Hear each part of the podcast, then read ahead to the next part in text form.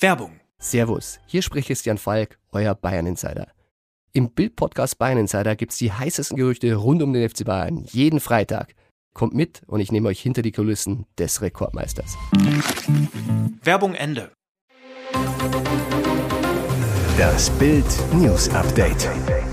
Es ist Sonntag, der 16. Oktober und das sind die Bild top meldungen Bombendrohung bei Bayern-Versammlung, großer Schock bei den Bayern.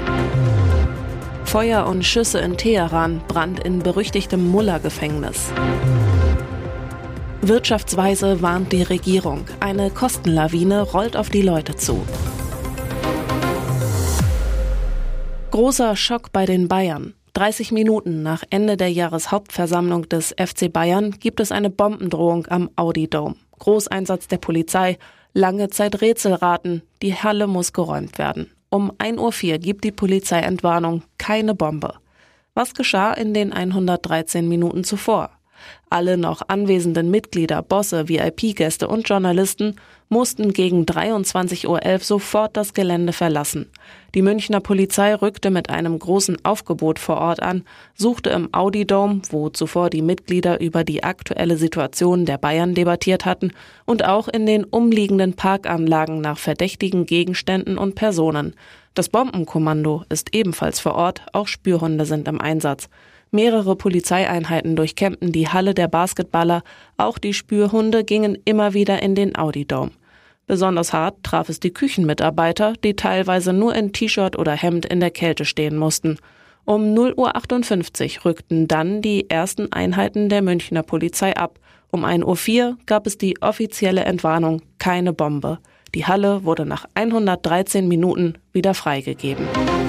Brand in berüchtigten Mullah-Gefängnis. Im für seine katastrophalen Haftbedingungen berüchtigten Ewing-Gefängnis in der iranischen Hauptstadt Teheran hat es offenbar gebrannt. Auf Videos, die in den sozialen Medien geteilt wurden, ist eine hohe Rauchwolke zu sehen. Im Hintergrund sind zudem wiederholt Schüsse zu hören. Auch Alarmsirenen heulen auf. Die staatliche Nachrichtenagentur IRNA meldet mindestens acht Verletzte. Ein namentlich nicht genannter Regierungsvertreter sagte der staatlichen Nachrichtenagentur, Unruhen unter Schlägern hätten zu dem Brand geführt. Wie der englischsprachige Sender Iron International mit Verweis auf Augenzeugen berichtet, haben Gefangene die Türen aufgebrochen, um aus ihren verqualmten Abteilungen zu kommen, und die Sicherheitskräfte haben Tränengas eingesetzt, schreibt der Sender auf Twitter. Ab 21 Uhr sei es im Gefängnis zu Zusammenstößen gekommen. Die Gefängniswärter hätten demnach wiederholt auf Häftlinge geschossen. Die Polizei habe die Hauptverkehrsstraße, die zum Gefängnis führt, vollständig gesperrt. Am späten Abend erklärte ein hochrangiger Sicherheitsbeamter gegenüber Irna, dass die Situation wieder vollständig unter Kontrolle und im Gefängnis Ruhe eingekehrt sei. Wirtschaftsweise warnt die Regierung. Eine Kostenlawine rollt auf die Leute zu. Es wird teuer, verdammt teuer. Um die Bürger zu beruhigen, verspricht Kanzler Olaf Scholz Doppelwumms-Hilfe, damit sich niemand Sorgen machen muss beim Gedanken an die nächste Rechnung. Die Wirtschaftsweise Veronika Grimm warnt dagegen ausdrücklich vor zu viel Sorglosigkeit. Energie wird deutlich teurer werden. Es rollt eine Kostenlawine auf die Leute zu. Die Gas-Großhandelspreise haben sich verzehnfacht. Würde der Staat nicht handeln, so käme das im nächsten Jahr ungebremst bei den Gaskunden an, sagte Grimm am Rande der Pressekonferenz, bei der die Experten ihre Vorschläge für eine Preisbremse vorstellten. Die Politik muss den Bürgern viel klarere Informationen zur Dramatik der Lage der Gaskunden geben. Der Staat muss jetzt die Spitze der Mehrbelastung abfedern. Einen Teil müssen aber die Bürger stemmen. Schüsse. Elf Tote auf russischem Militärgelände. Tödlicher Vorfall auf einem Truppenübungsplatz der russischen Armee. Bei Vorbereitungen von Rekruten für den Krieg in der Ukraine sind bei einem Zwischenfall mit Waffen nahe der Stadt Belgorod mindestens elf Menschen getötet worden. 15 weitere wurden verletzt, teilte das Verteidigungsministerium am Samstag in Moskau der Staatsagentur TASS zufolge mit. In anderen russischen Medien war von bis zu 22 Toten die Rede. Zwei Personen hätten auf dem Truppenübungsplatz nahe der Ukraine-Grenze das Feuer eröffnet, hieß es.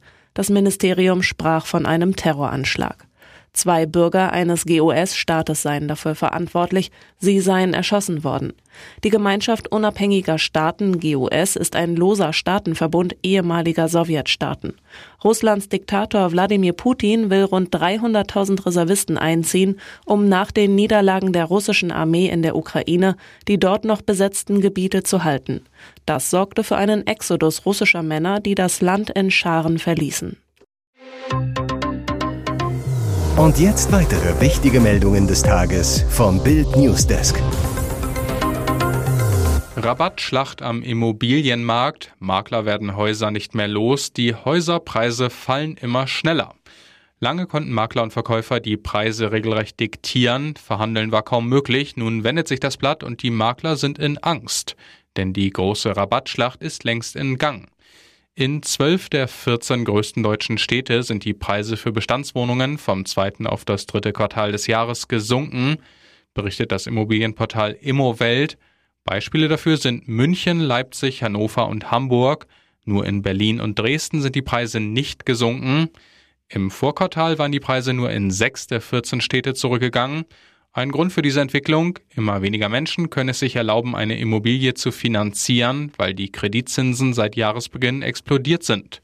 An diesem Wochenende dürften die durchschnittlichen Zinsen für Baukredite mit zehnjähriger Laufzeit laut Kreditvermittler Interhype die Marke von 4% durchbrechen.